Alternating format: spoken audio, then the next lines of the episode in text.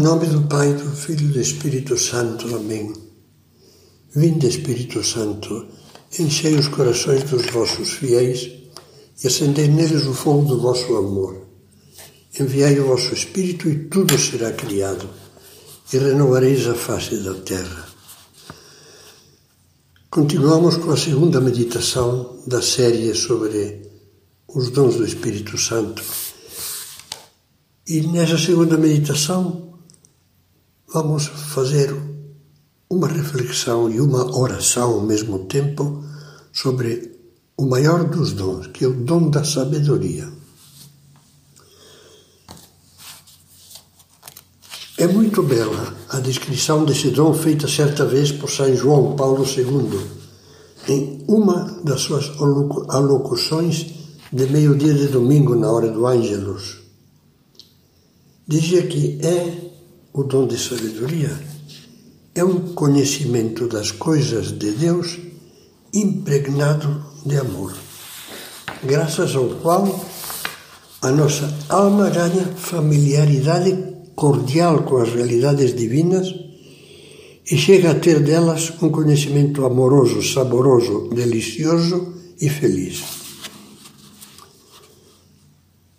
São João Paulo II deixa bem claro que a sabedoria que o Espírito Santo infunde nas almas que estão na graça de Deus não é uma sabedoria de sala de aula, nem o conhecimento teórico de um conjunto de verdades, por mais profundo que seja mas um saber amoroso que cumula, cumula de luz e calor a inteligência e o coração e nos faz entrar em uma feliz afinidade com Deus. Só o amor permite conhecer bem a Deus, que é amor, e entendê-lo. De uma forma parecida na vida diária, só o amor nos torna capazes de conhecer e compreender bem as pessoas. Sem amor, achamos que as conhecemos, mas ficamos no escuro e apenas enxergamos verdades parciais, sombras, imagens confusas, misturadas com preconceitos e dúvidas. Como é fácil estar entre aqueles de que Jesus falava, citando o profeta Isaías.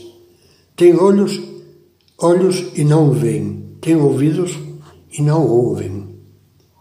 Por que isso? porque lhes falta a graça de Deus, porque lhes falta o amor que o Espírito Santo derrama nos corações.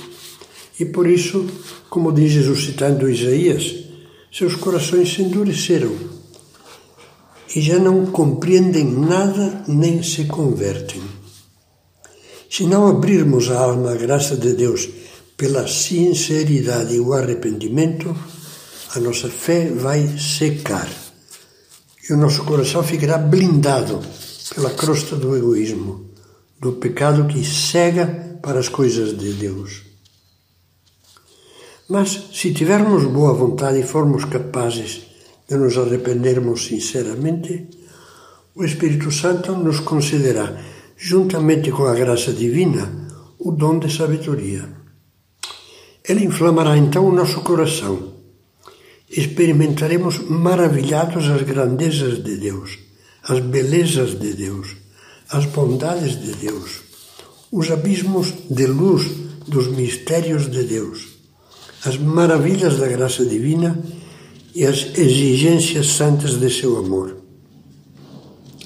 É uma felicidade que não tem igual na terra e que já é um prenúncio do céu.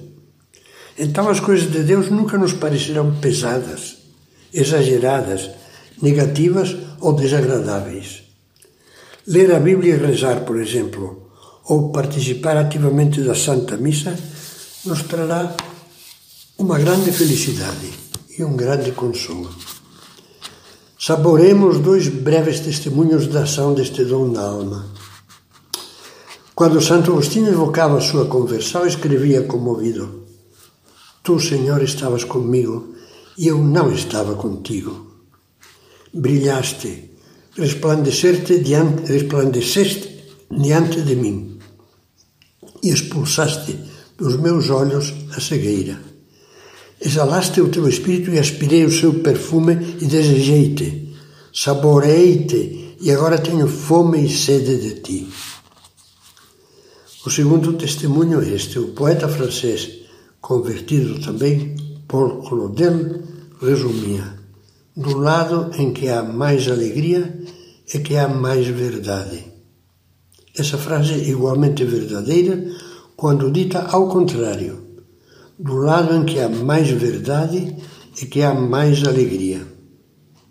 Ele experimentou que a sabedoria que o Espírito Santo infunde na alma com este dom é o conhecimento feliz de Deus. Não esqueçamos, porém, que esse conhecimento amoroso e feliz, fruto do dom da sabedoria, não fica só, nem principalmente nos sentimentos.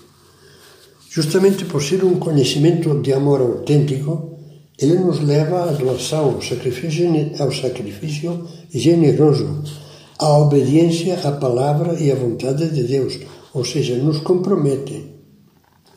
Lembre-se de que no dia da transfiguração, são Pedro, extasiado ao ver Jesus radiante de luz no alto do Monte Tabor, queria ficar lá para sempre. Dizia: Como é bom ficarmos aqui. Vamos fazer três tendas e acampar, já ficamos. Em resposta, Jesus lhe esclareceu que, se ele lhes tinha feito desfrutar daquela maravilha, era para que, para que estivessem preparados para tomar a cruz e acompanhar o seu Senhor até o Calvário. Foi para reforçar isso que Jesus, na última ceia, disse: Se me amais, guardareis os meus mandamentos. E acrescentou: Ninguém tem maior amor do que aquele que dá a vida por seus amigos. A mesma coisa repete São João na sua primeira carta, no Evangelho, na primeira carta. O apóstolo que na ceia esteve ao lado de Jesus. Eis como sabemos, diz na carta, que conhecemos Jesus Cristo, se guardarmos os seus mandamentos. Aquele que diz conhecê-lo e não guarda os seus mandamentos é mentiroso e a verdade não está nele. Aquele, porém, que guarda a sua palavra, nele o amor de Deus é verdadeiramente perfeito. E Jesus deu a sua vida por nós nós também devemos dar a nossa vida. Não sejamos do tipo de cristão que fala muito de Deus, que parece cheio de sabedoria, que até pretende dar lições aos outros e, no entanto, está atolado em erros e pecados porque não leva a sério os mandamentos de Deus.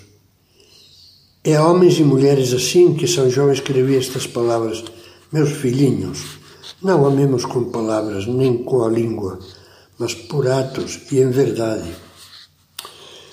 Peçamos, pelo contrário, a Deus que nos dê sinceridade dos bons cristãos. Embora se vejam fracos e pecadores, não querem enganar-se a si mesmos.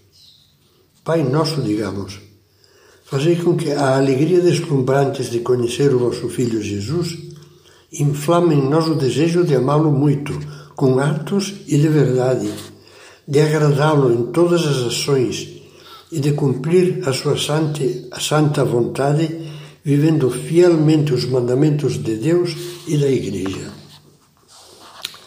Na alegria deslumbrante de conhecer Jesus que acabamos de pedir a Deus, está o grande segredo do cristão. Cristo, perdão, quando conhecemos Cristo de verdade, nós somos fortemente arrebatados pelo seu amor. Então nos tornamos capazes de assumir por ele os grandes ideais cristãos, com todas as suas exigências e compromissos, sem medo do sacrifício. Por isso, todos nós deveríamos desejar o que São Paulo pedia na carta aos Efésios: que sejais poderosamente robustecidos pelo seu Espírito em vista do crescimento do vosso homem interior, da vida interior.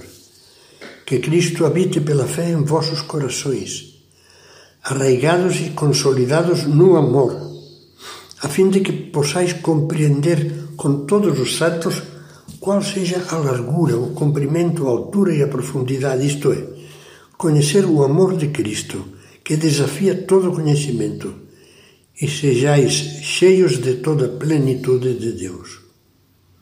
Os santos experimentavam esse desejo ardente de São Paulo, que é uma manifestação claríssima do dom de sabedoria.